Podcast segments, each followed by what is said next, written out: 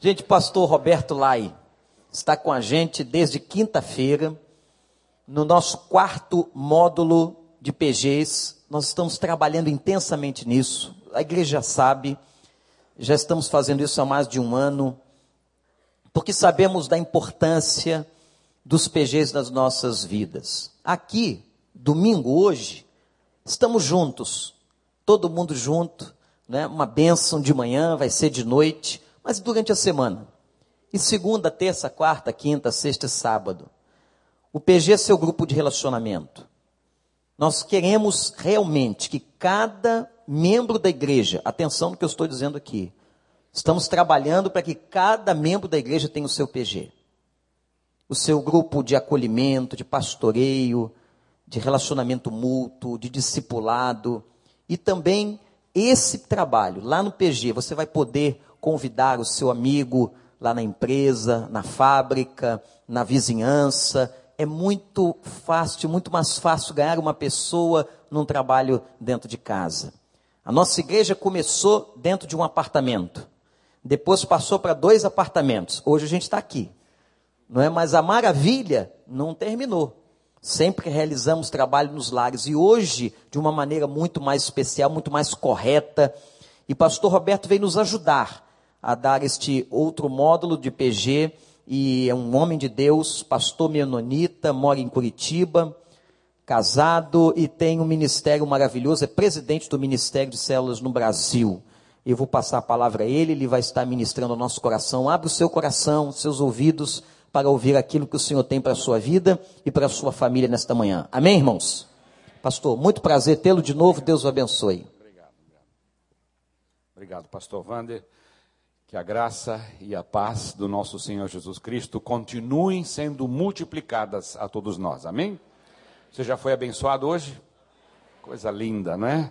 Eu poderia ficar aqui cantando mais um pouquinho e ir embora para casa que eu já estaria é, edificado. Mas você crê que Deus tem uma palavra para nós ainda, bem específica?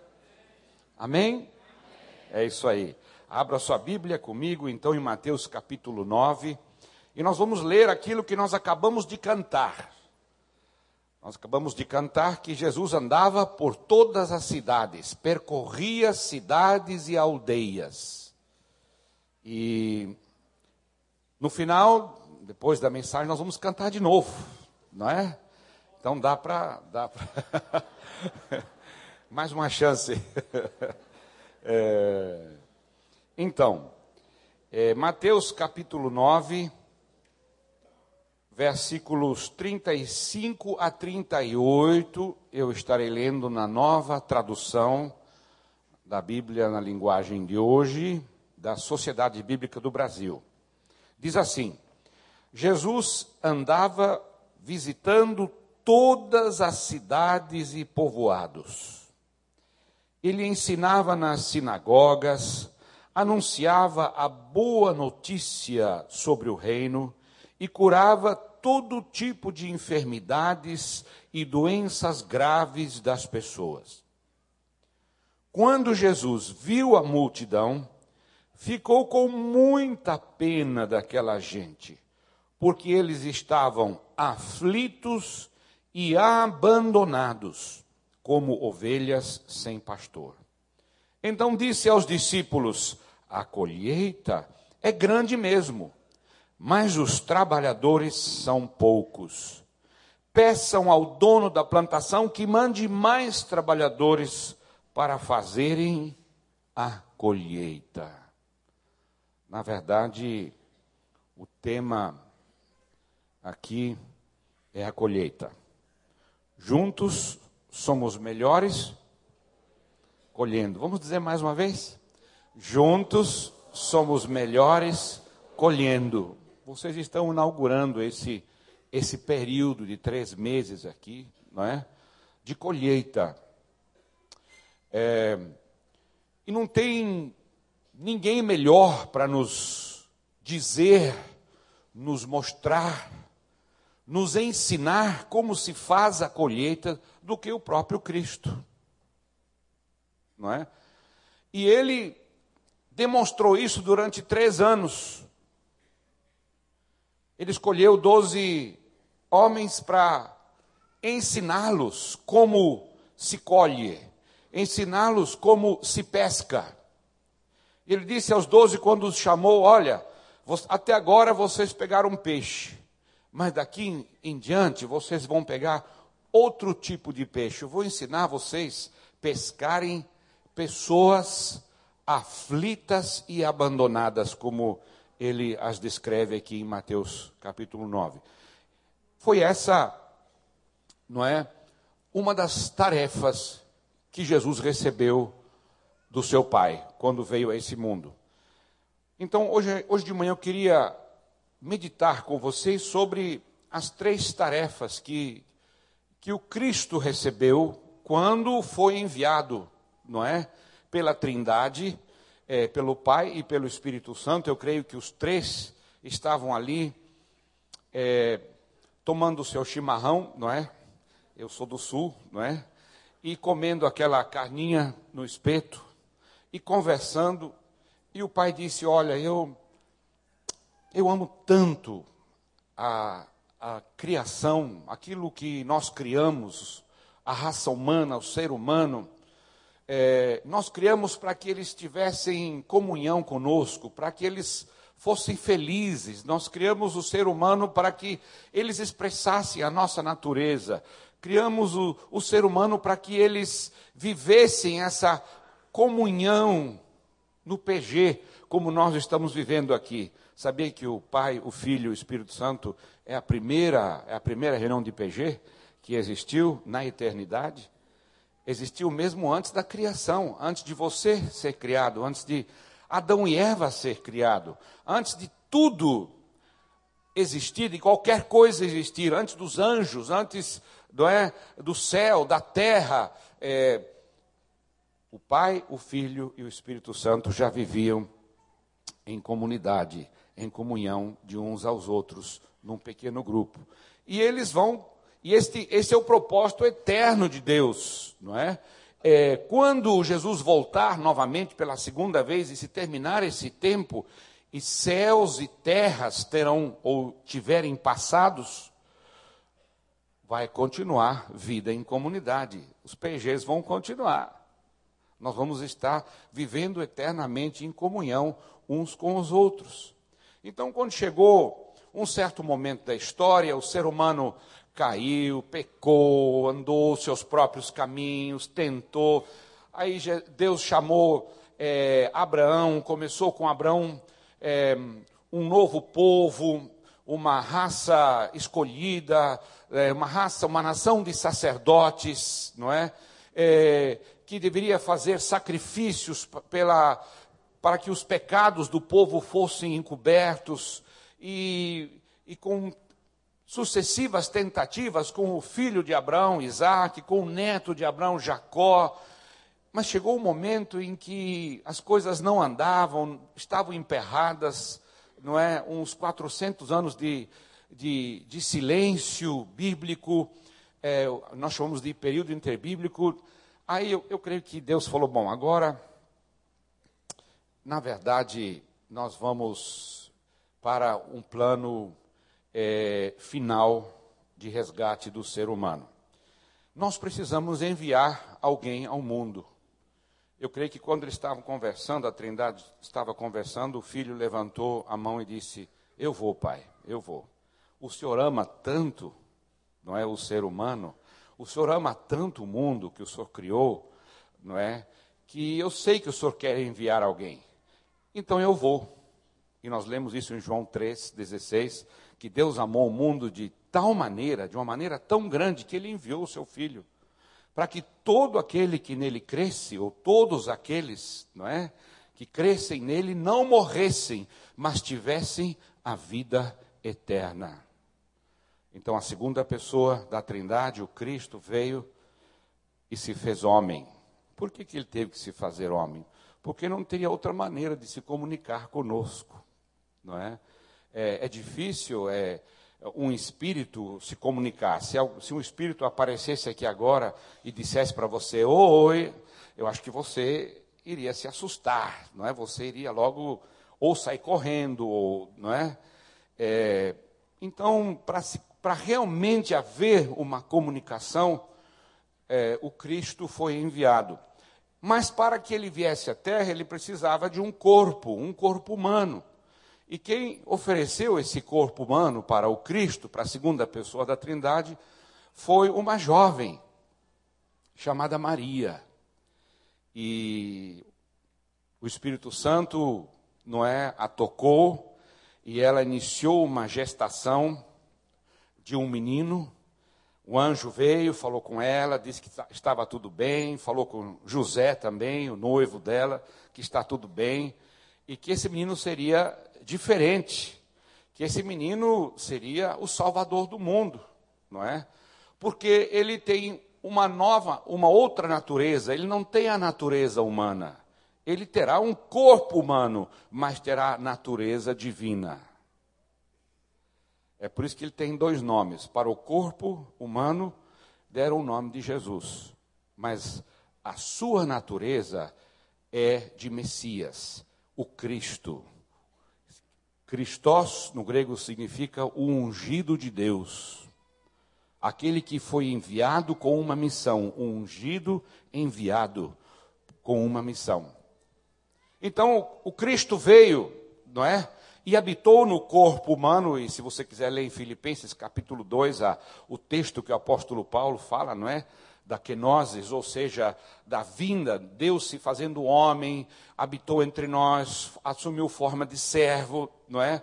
é serviu, sofreu, morreu por nós e morte de cruz, não é? Aí Deus o ressuscitou no terceiro dia e, e por isso que hoje ele está sentado à glória de Deus, Pai, intercedendo por nós. Deus o glorificou porque ele foi obediente. Se você quiser, esse é o resumo da, da vinda de Jesus, está lá em Filipenses, o apóstolo Paulo coloca isso dessa forma. Mas ele veio, o Cristo veio com pelo menos três tarefas que ele deveria cumprir aqui na terra. E para que ele cumprisse as duas primeiras tarefas, ele precisava de um corpo. A primeira tarefa foi trazer o reino de Deus até nós. Foi trazer o reino de Deus uh, até nós, e nós lemos isso em Mateus, lá no capítulo, em Lucas, no capítulo 4, você vê que ele diz assim: é, O meu pai me enviou para que, que eu é, pregasse a boa notícia do reino. Foi para isso que o meu pai me enviou.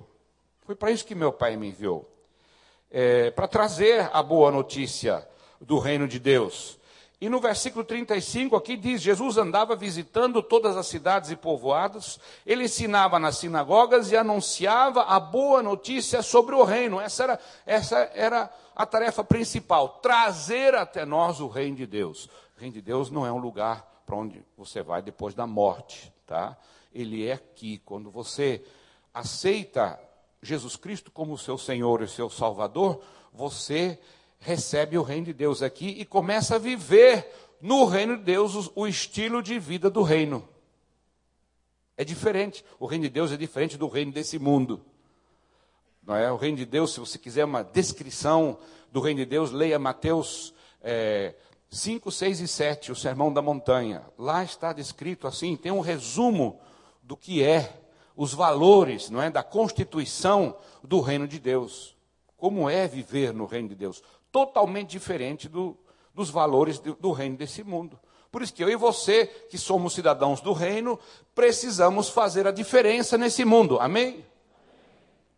Segunda tarefa dele é morrer pelos nossos pecados, fazer o sacrifício. Só Jesus podia. Muitas ovelhas, muitas pombas, muitos animais, não é, foram sacrificados é, antes de Jesus todos esses sacrifícios era, simbolizavam ou apontavam para Jesus, que seria o último dos sacrifícios. O livro aos Hebreus, lá no começo, você pode ler os primeiros 10, 11 capítulos, você verá que Jesus Cristo é o último, encerra o período de sacrifícios, não é? Não precisa mais derramamento de sangue, porque o sangue de Jesus, e nós Fizemos isto hoje através da ceia, não é? neste memorial, que nos purifica de todos os pecados, nos limpa de todos os pecados. Só alguém que nunca pecou poderia fazer esse sacrifício. Então, nenhum corpo humano deste mundo poderia morrer, derramar o seu sangue pelos meus e os, os seus pecados, porque todos nós nascemos e fomos manchados pelo pecado. Somente Cristo que não, ou só Jesus que não, porque a natureza dele era divina. Por isso que ele pôde morrer em meu lugar e em seu lugar. Por isso que ele pôde carregar o meu pecado e o seu pecado na cruz. Porque ele não tinha pecado, ele, ele a natureza dele era fazia parte da Trindade. Da Trindade divina. Não é? Mas o corpo, um corpo precisava ser sacrificado. E é por isso que ele recebeu o corpo de Maria com o nome de Jesus. Essa foi a segunda tarefa, e nós lemos lá em 1 João 1, 7, 1 João 2, 2, que o sangue de Jesus Cristo nos purifica de todo o pecado. Por isso que podemos viver em comunhão uns com os outros. Por isso que podemos nos chamar de irmãos da, na fé. Porque somos todos lavados e purificados pelo sacrifício de Jesus. A segunda tarefa. Mas tem a terceira tarefa. E essa terceira ele não podia cumprir no corpo que recebeu de Maria, que foi para a cruz, que, que ressuscitou, que foi ressuscitado do terceiro dia e hoje está assentado à direita de Deus Pai. Ele prometeu aos seus discípulos que ele voltaria, né? porque quando, cada vez que ele falava que eu estou voltando para a casa do meu pai, os discípulos ficavam tristes. E ele dizia: Não, eu vou enviar a terceira pessoa da Trindade que vai estar com vocês, e eu mesmo virei estar entre vocês. Onde dois ou três estiverem reunidos em meu nome, lá estarei com vocês. Por isso que o PG é tanto igreja quanto essa reunião de agora e de hoje à noite. O PG é igreja tanto quanto a celebração, porque Jesus está presente. Amém? Então PG é igreja não é?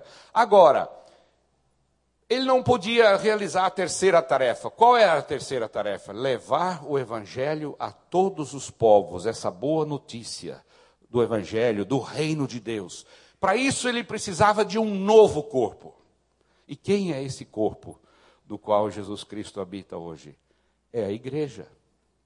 Romanos 12, Paulo diz né, que somos todos membros do corpo de Cristo.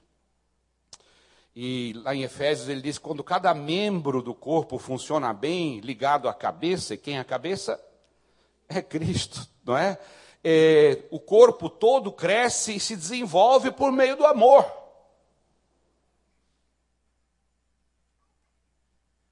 Você e eu fazemos parte deste corpo de Cristo.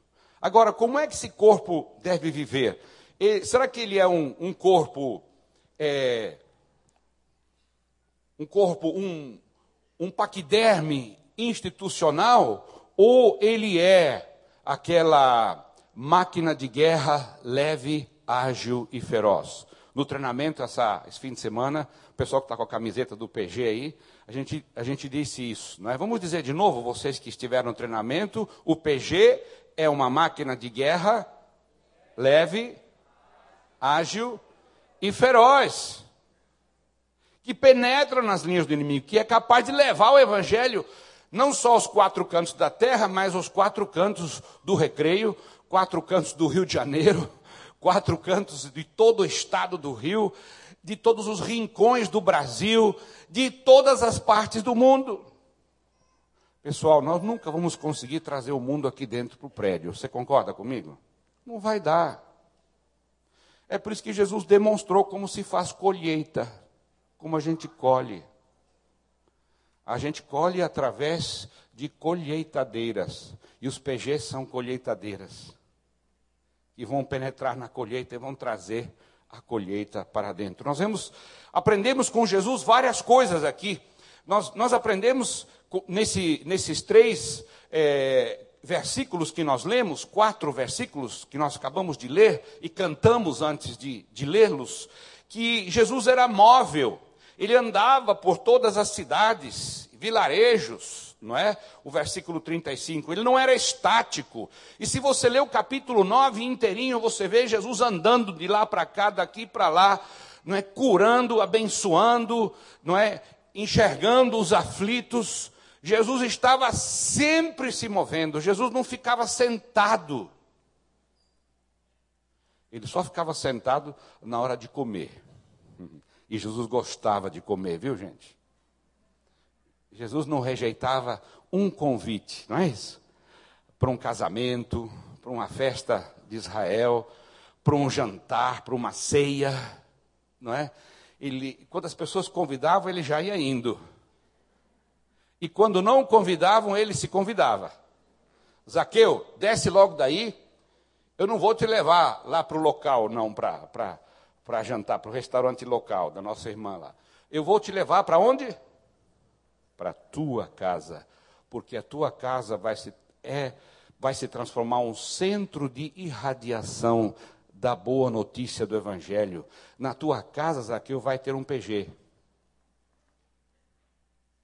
É por isso que Jesus entrava nas casas. É? é porque Jesus andava de casa em casa. E a igreja do Novo Testamento, você verá lá em Atos dos Apóstolos, não é? Eles iam, os cristãos que criam, eram acrescentados à igreja eles eram acrescentados aos PGs que eram as igrejas nas casas. Então, pastor Wander não está inventando nenhuma coisa nova, a igreja do recreio não está inventando novidade alguma, não é? É? Em criar os PGs, nós estamos somente retornando àquele estilo de vida do qual nunca deveríamos ter saído nunca deveríamos ter abandonado. A única maneira de fazer a colheita é ir para os campos que estão brancos, não é isso? Jesus olhou assim e falou: Olha, já está tudo pronto tudo pronto. Então Jesus era móvel, ele ia, ele via, enxergava a multidão, as pessoas, ele vivia o que ensinava, ele sentia compaixão, pena, ele percebia a aflição, o abandono, ele deduzia que, ele, ao, ao sentir, ver e avaliar, ele deduziu que a colheita é grande mesmo. E ele sugeriu para que peçamos ao dono da plantação. que mande mais trabalhadores para que a colheita seja feita. De onde virão esses trabalhadores? Não dá para comprar em supermercado. Esses trabalhadores para a colheita também não é, se encontram em livrarias evangélicas para comprar, viu? Não tem na internet para você comprar também não. Da onde virão? Ele diz: olha, peçam ao dono da plantação, na linguagem de hoje aqui, ele diz: peçam ao dono da plantação que mande mais trabalhadores para fazerem a colheita. O título do hino que nós cantamos, da canção que cantamos, é Trabalhadores. Da onde virão esses trabalhadores? Sabe da onde? Virão da própria colheita. Enquanto houver colheita, haverá multiplicação de trabalhadores. Cessa a colheita, não tem mais trabalhadores. A tarefa nossa como igreja é transformar colheita em trabalhadores. E essa é a tarefa do PG, ganhar as pessoas, colher, ajudá-las através de discipulado, ajudar através de cuidado e enganjar essas pessoas na colheita ajudando-os a serem trabalhadores, para aumentar o número de trabalhadores, para que a colheita não se perca. Deu para entender, gente? Nós não fomos salvos para ficar sentados, não fomos salvos para ficar curtindo a salvação, nós somos, fomos salvos, não é? Para sermos enganjados numa grande colheita. Meu tempo terminou, eu tenho um filme que eu quero mostrar para vocês rapidamente. Esse filme é de 15 minutos. É, ele se chama A Colheita. Talvez você já tenha visto. Eu sei que pouca gente viu, eu já fiz uma pesquisa aí, não é? E nós vamos apagar as luzes e vamos assistir esse filme. Depois eu vou fazer um comentário só para encerrar. Preste atenção é, nesse filme, se coloque no lugar, no final, daquilo que vai acontecer.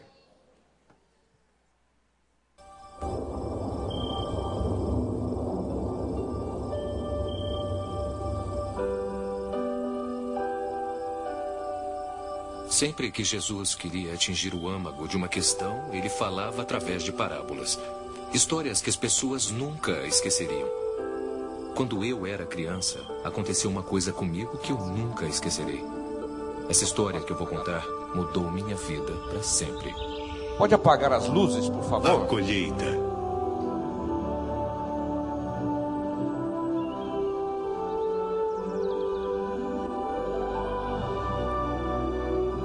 inspirado numa história verdadeira. Versão brasileira Alamo.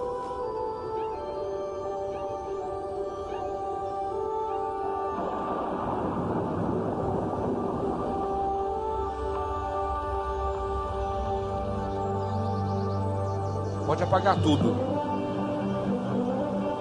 Bom dia. Obrigado por estarem conosco esta manhã. Espero que tenham dormido bem essa noite, porque eu dormi muito bem. A chuva de ontem foi exatamente o que precisávamos. O tempo hoje está bom e, se permanecer assim, nós teremos uma colheita maravilhosa. Muito bem, amigos, continuem conosco. Voltaremos em breve. Espero que todos tenham um ótimo dia. Crescer na fazenda foi uma grande experiência. Meu pai, minha mãe, meus irmãos, nós fazíamos tudo juntos. Trabalhávamos duro no campo o dia inteiro, enquanto minha mãe preparava verdadeiros banquetes. Senhor, agradecemos pelas bênçãos concedidas, assim como pela comida que o Senhor nos deu. Amém. Amém. Amém. Vamos começar. Jerry, me passa o purê de batatas. A hora do jantar era o melhor momento da nossa família. David falava sem parar sobre ser um cowboy e Charlie, por outro lado, estava sempre nos fazendo rir. O jantar certamente era a hora preferida do meu irmão Bob. Eu sou Jerry, o mais velho. Eu tinha que tomar conta de todos esses garotos. Mamãe e papai estavam sempre muito ocupados. Mesmo assim, eles aproveitavam cada oportunidade para nos ensinar alguma coisa nova sobre a fazenda, sobre trabalho duro e principalmente sobre amor e respeito. Posso dizer que éramos uma família muito unida.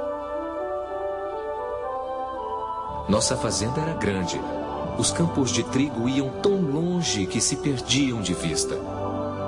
Papai trabalhava duro plantando naqueles campos para que no final do verão o trigo estivesse maduro e a safra pronta para ser colhida.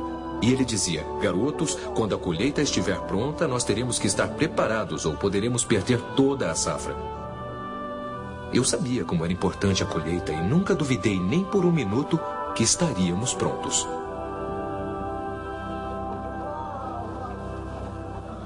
Mas não era tempo de colheita ainda e na fazenda nós tínhamos muitos outros trabalhos para nos ocupar, como selar os animais e levar o gado para o pasto do sul. Cavalgar com papai e o tio John era sempre uma aventura. E mesmo quando as coisas estavam além do que eu poderia dar conta, papai sempre acreditava em mim e de alguma maneira sempre dava certo.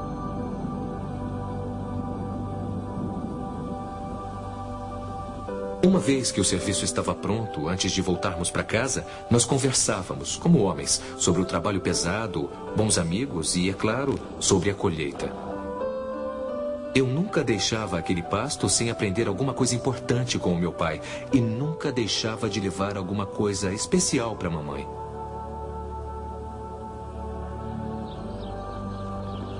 Enquanto nós esperávamos o trigo amadurecer, Charlie e eu ajudávamos papai a carregar o feno. Nós dois trabalhávamos tão duro quanto podíamos para ver quantos fardos de feno poderíamos carregar, pois quanto mais levávamos, mais poderíamos contar vantagens aos nossos amigos quando íamos para a cidade no sábado. Eu me lembro bem desse dia. Era um dia muito quente, mais quente do que o normal, mesmo para um dia de verão. E apesar de meu pai não ter se queixado, eu sabia que ele estava tendo uma daquelas dores de cabeça. Tudo bem, pai. Quando acabávamos de levar o feno, íamos direto trabalhar na colheitadeira para que ficasse pronta para a colheita. Sempre me maravilhava diante do quanto o papai podia fazer e eu trabalhava bem do lado dele.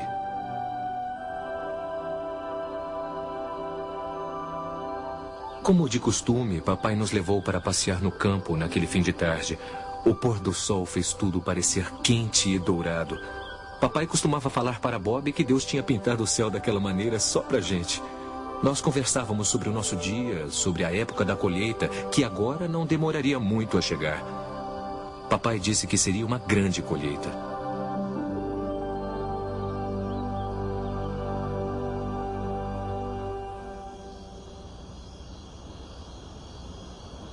Foi um dia longo e eu dormi um sono pesado naquela noite. Tão pesado que eu não escutei o que estava acontecendo dentro da nossa casa.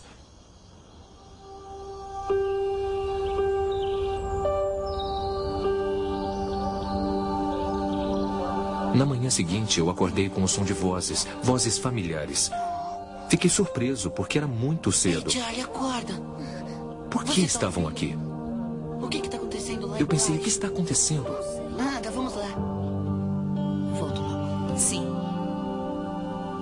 Escutei mamãe e vovó conversando em voz baixa. Então, mamãe nos chamou. Jerry, Charlie. Dave, preciso falar com vocês. Aconteceu uma coisa com seu pai. Eu olhei nos olhos dela e sabia que era uma coisa ruim. Na noite passada, ele ficou muito doente. Nós tentamos ajudá-lo, mas não havia nada que pudéssemos fazer. Ele acabou morrendo. Seu pai está no céu. Meu pai se foi.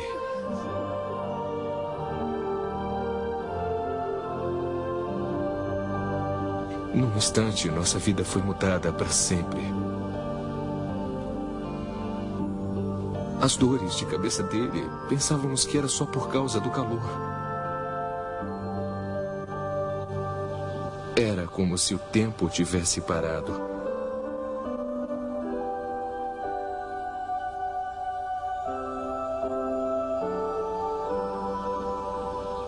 Foi tão doloroso que eu pensei que a dor nunca mais passaria. Senhor, sabes que este momento é muito difícil para nós, mas te agradecemos muito por estar aqui conosco. Nós agradecemos. Mamãe fez o melhor que pôde para continuarmos.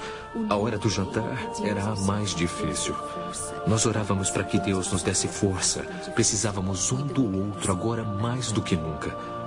Sentíamos muitas saudades do papai.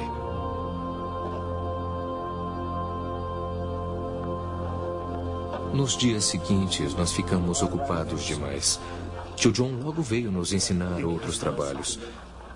Cada um de nós fazia a sua parte. Até nossa amiga Amy veio nos ajudar. Andávamos pelo campo e conversávamos, tentando achar algum sentido em tudo aquilo. Eu me lembro muito bem que quando seu pai. Foi Amy que me lembrou que quando meu pai precisava de ajuda, ele orava. E isso é o que deveríamos fazer.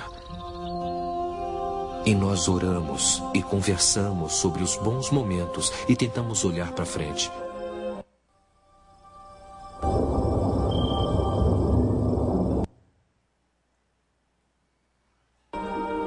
Mas tudo o que eu via eram problemas.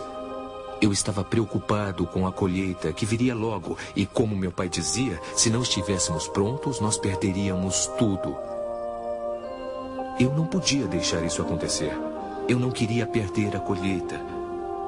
Eu não queria desapontar o meu pai. Sendo mais velho, eu senti uma grande responsabilidade.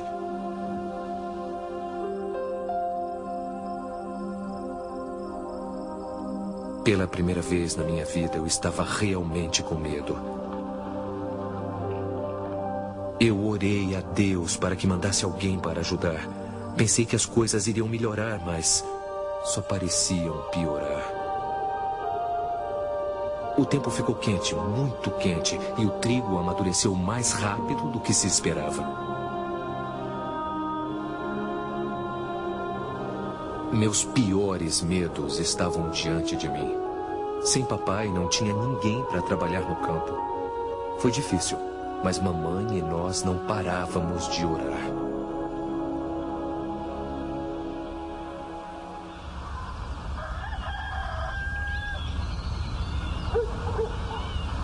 De manhãzinha, Charlie e eu estávamos no celeiro alimentando os cavalos. Eu adorava esta parte do dia, mas agora isso só parecia nos lembrar que estávamos mais perto de perder o trigo. Era comum o silêncio na fazenda, mas nesta manhã eu ouvi um som. Um som fraco e distante. Era um tipo de ronco que ficava cada vez mais forte e mais alto.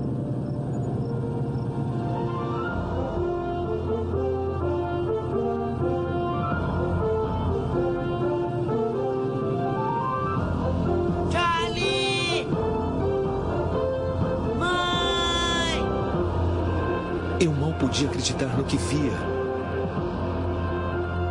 Estamos chegando na fazenda. Uma atrás da outra, grandes, enormes colheitadeiras.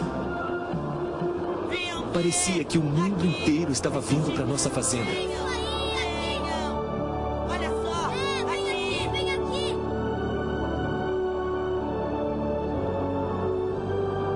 Começando pelo grande campo do norte, as rodas varriam o trigo para dentro das máquinas. Lado a lado, elas se moviam de um campo a outro.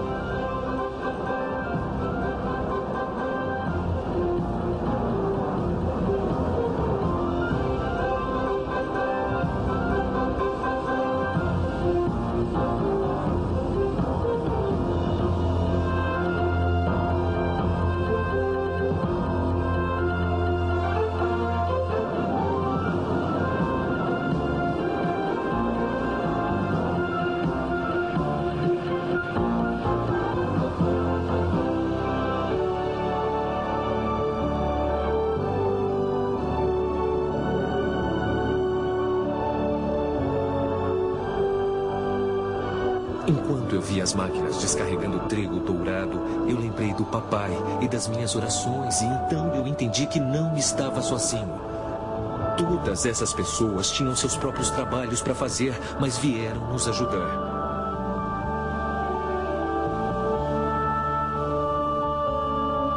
Juntos, eles fizeram o que ninguém poderia ter feito sozinho.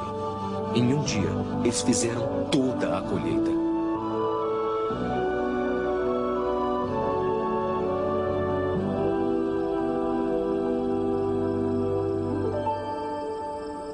colheita estava feita. O trigo estava salvo. O campo estava limpo.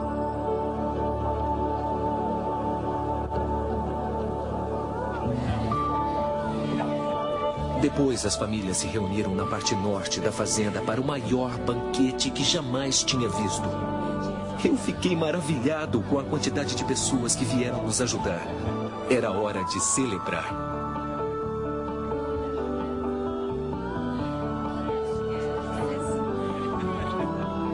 Todos participaram ajudando na colheita. Até o melhor amigo de papai, Sr. Hanson, e o irmão de Amy, Tom, estavam lá. Mamãe mal podia acreditar como a tia Sally e a Sra. Johnson estavam se dando tão bem. E Harry Bender e o Sr. Sanders, não que eles não se dessem bem, é que eles não costumavam fazer muitas coisas juntos. Era como se alguma coisa muito especial estivesse acontecendo ali. Eu acredito que a colheita foi o que uniu as pessoas. Tio John contou que aquele dia o fez lembrar uma história da Bíblia quando várias pessoas estavam famintas para conhecer a Deus. Porém, não haviam trabalhadores suficientes que falassem dele para elas. Jesus disse: Quando chegar a hora da colheita, orem para que Deus mande trabalhadores para ajudarem a colher. Foi o que fizemos com o nosso campo e este é um dia que eu nunca vou esquecer. Vamos orar. Gracioso Pai, agradecemos pelo dia de hoje. Ajudar com a colheita, de uma forma ou de outra, mudou completamente a todos nós. Era hora de nos unirmos. Era tempo de colheita.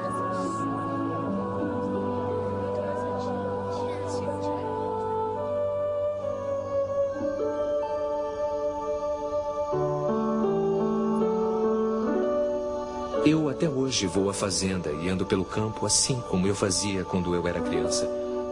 Estes campos foram meu mundo e as coisas que Deus me ensinou naquele verão, quando vi todos se unirem para colher o nosso trigo, ficarão comigo para o resto da minha vida. Agora eu entendo a lição da colheita. Existe um outro campo, o campo de Deus, cheio de pessoas que estão prontas. Da mesma maneira que a minha família orou para que alguém viesse nos ajudar a fazer a colheita, pessoas no mundo todo oram para que outras pessoas as ajudem a fazer a colheita espiritual nas suas terras, nas suas cidades, nas suas escolas.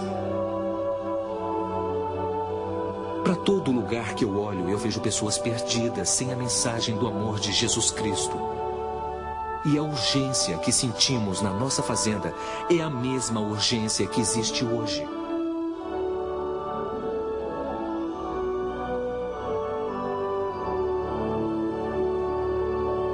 Todos nós podemos fazer alguma coisa.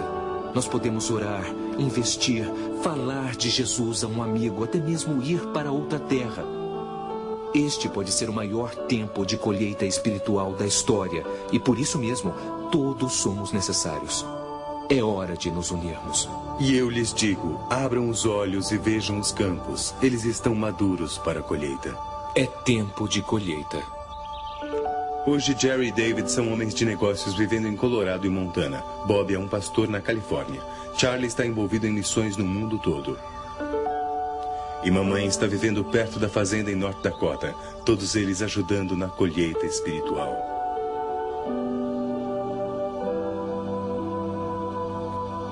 E você? Como você estará envolvido nesta colheita?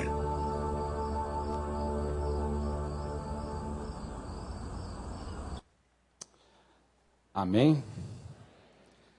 Precisa falar mais alguma coisa?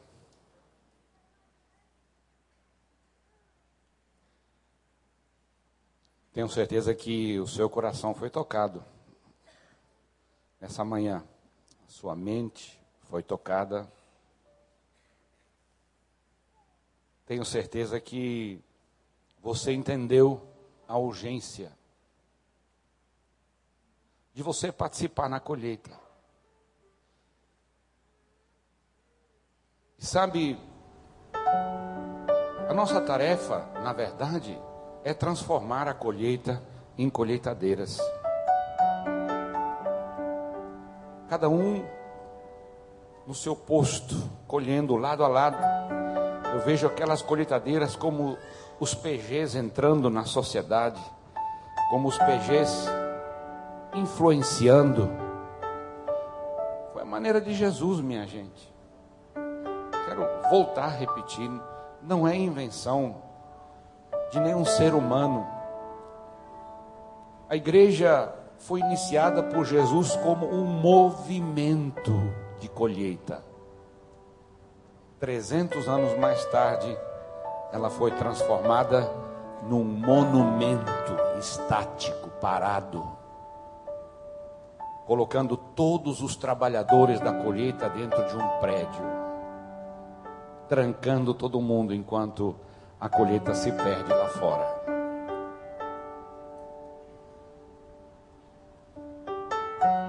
Tenho certeza que Deus vai abençoar muito a sua vida nos próximos anos. Você vai ser treinado, não é?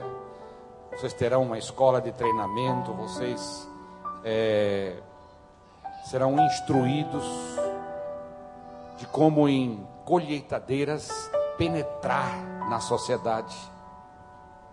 Dr. Bill Beckham, missionário batista na Tailândia por 17 anos, escreveu no seu livro A Segunda Reforma que o PG é uma máquina de guerra, usando agora outra ilustração, podemos dizer uma máquina de colheita.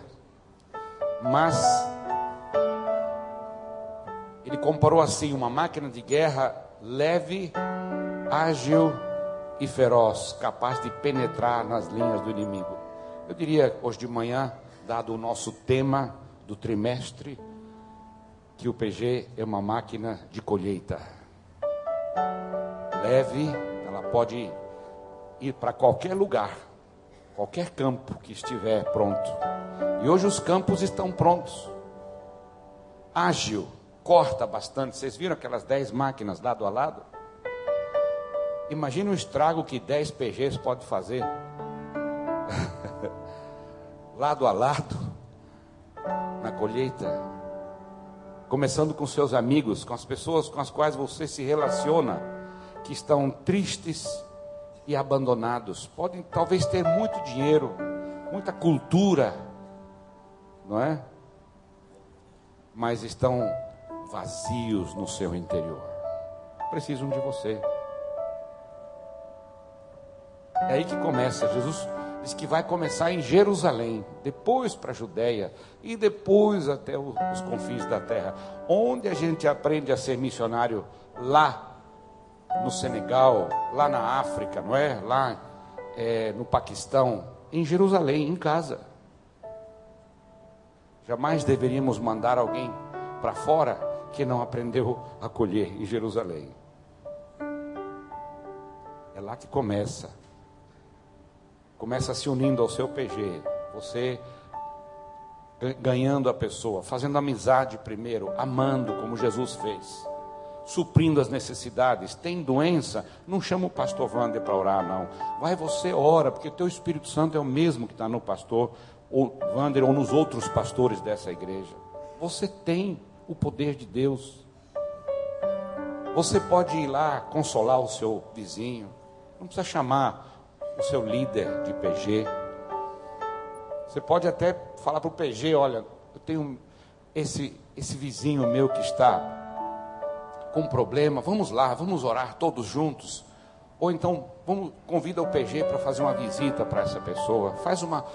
Na minha igreja, nós, no início, nós fazíamos festa de aniversário para as pessoas. Chegamos numa casa, numa festa de aniversário, não é? Uma das amigas de uma senhora do nosso PG, não é? planejamos isso antes, fizemos aquelas bandeirolas, não é? é? Fizemos um bolo, o pessoal do PG fez tudo, não é? Dois ou três refrigerantes numa sacola, e batemos na porta da amiga, bateu a porta da sua amiga e ela abriu. Aí o pessoal já começou a cantar parabéns a você com violão. Foram entrando, essa mulher foi ficando maravilhada. A outra puxou uma cadeira, amarrou uma ponta da, da, do barbante para as bandeiras, não é?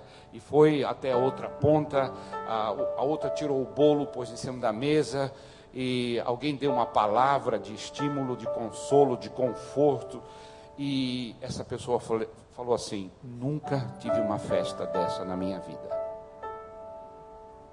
Foi o PG que fez. Adivinha o que aconteceu com essa mulher? Foi colhida e se tornou colheitadeira. Porque estava pronto, o fruto está maduro, minha gente. Baixe sua cabeça agora para a oração.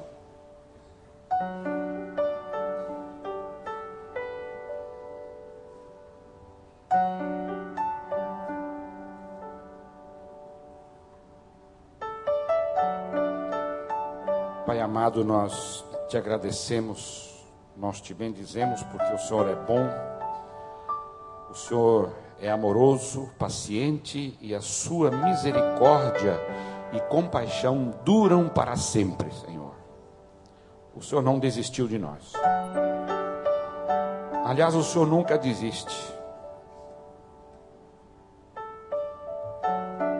E Pai, nesta manhã, nós queremos dizer que juntos somos melhores colhendo.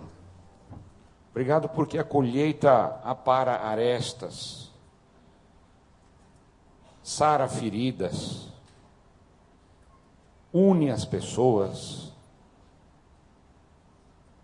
Pai, eu quero pedir um, uma bênção toda especial para esta igreja, Senhor.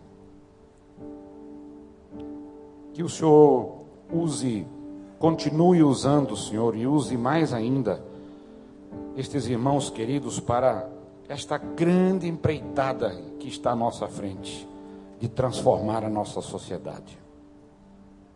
Mas a transformação começa a partir de nós. Nós é que somos os pés de Jesus, as mãos para abençoar, para curar, os olhos para enxergar os aflitos. Pai, nós queremos te agradecer nessa manhã aqui. Podemos realmente nos enganjar nessa colheita. Mesmo aqueles que ainda não, não participam de um PG, podem amar os seus amigos que não conhecem a Jesus, podem é, servi-los. Pai, nós, nós te agradecemos que o Senhor está nos acordando para esta realidade da igreja movimento. Pai, nós queremos nos juntar, Senhor. Queremos mudar nossos conceitos, valores. Queremos refletir e queremos fazer com Jesus, aprender com Jesus e fazer como Jesus. Queremos ser móveis, não parados, estáticos. Queremos ver, enxergar a multidão, as pessoas aflitas e abandonadas, a ver, viver o que ensinamos, sentir compaixão, sentir pena, perceber a aflição, o abandono e deduzirmos que a colheita é grande mesmo e cumprirmos a sugestão de Jesus: peçam ao dono da plantação que mande mais trabalhadores para a colheita. Pai, que possamos ter entendido isso nessa manhã. E que esses três meses que se seguirem possam ser meses de muita fartura nessa igreja, Senhor. Muita colheita, Senhor. Que todos juntos, unidos, possamos nos esforçar para falar de Jesus a alguém, para acompanhar alguém que se decidiu por Jesus. Pai, nós que somos crentes já antigos, crentes maduros, sabemos tanto, mas temos medo. Alguém nos disse um dia que somos leigos, mas nós não somos. Nós somos sacerdotes do Senhor. E Pai, queremos ajudar aqueles que foram colhidos a crescerem e ajudá-los a dar frutos também, Senhor, e se tornarem trabalhadores nessa colheita. Muito obrigado, Senhor. Em nome de Jesus. Amém. Pastor Wander.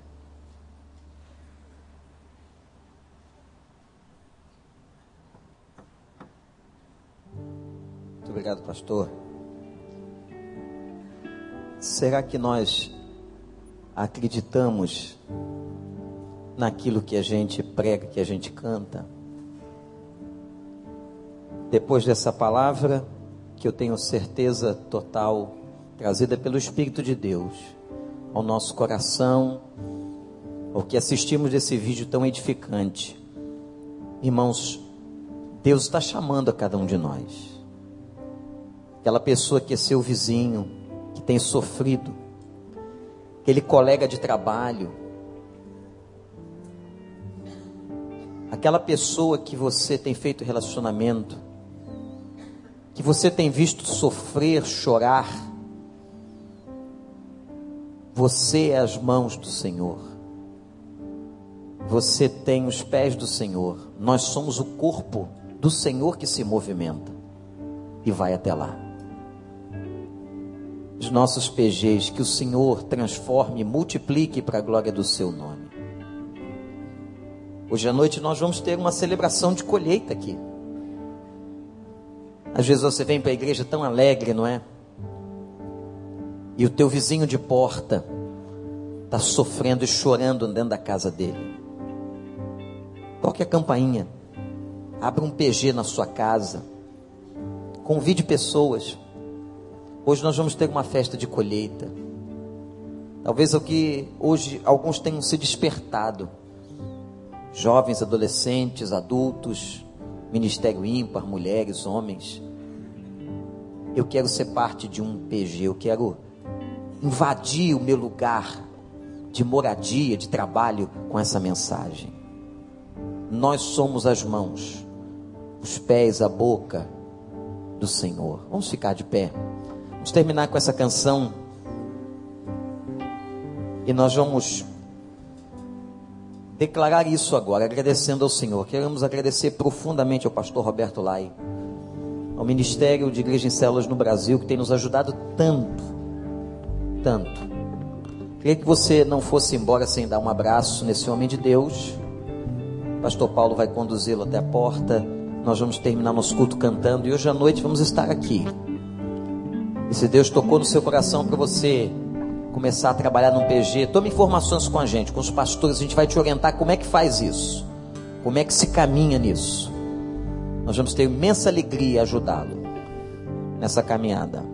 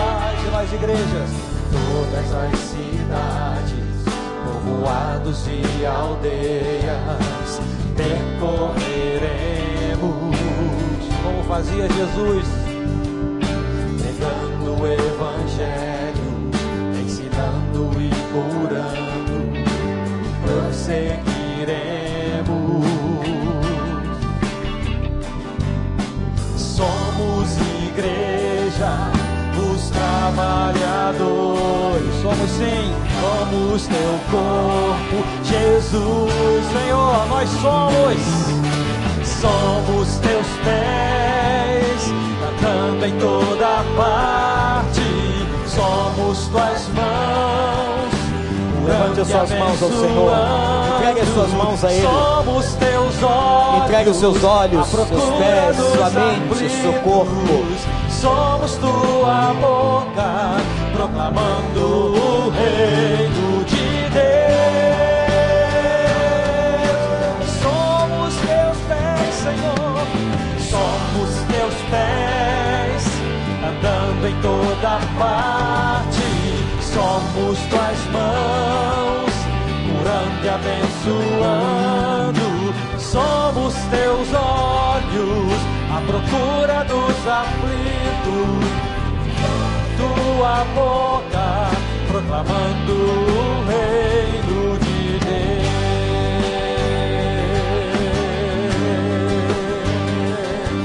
Todas as cidades, povoados e aldeias percorriam nosso Mestre Jesus.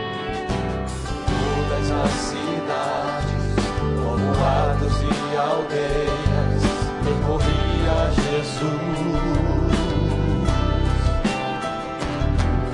Pregando o Evangelho, ensinando e curando, prosseguia Jesus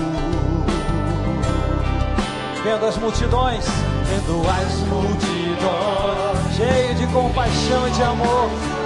Ele dizia: É grande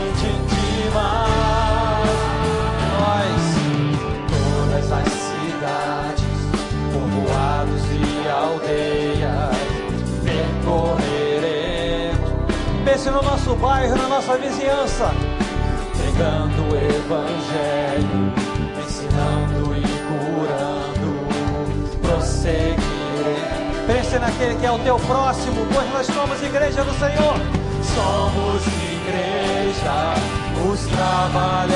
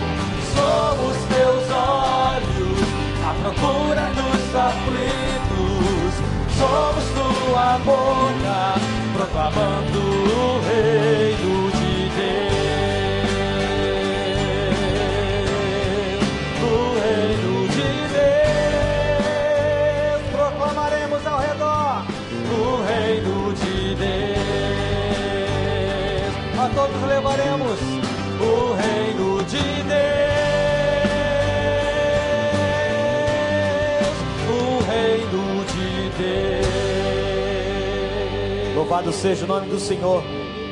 Hoje à noite estaremos aqui. Grande culto de colheita. Traga alguém que não conhece Jesus. E antes de você ir embora, não esqueça de preencher sua pesquisa. Líderes, façam sua inscrição ainda hoje para o Summit. Deus abençoe os irmãos. Às 19h30 nós retornaremos.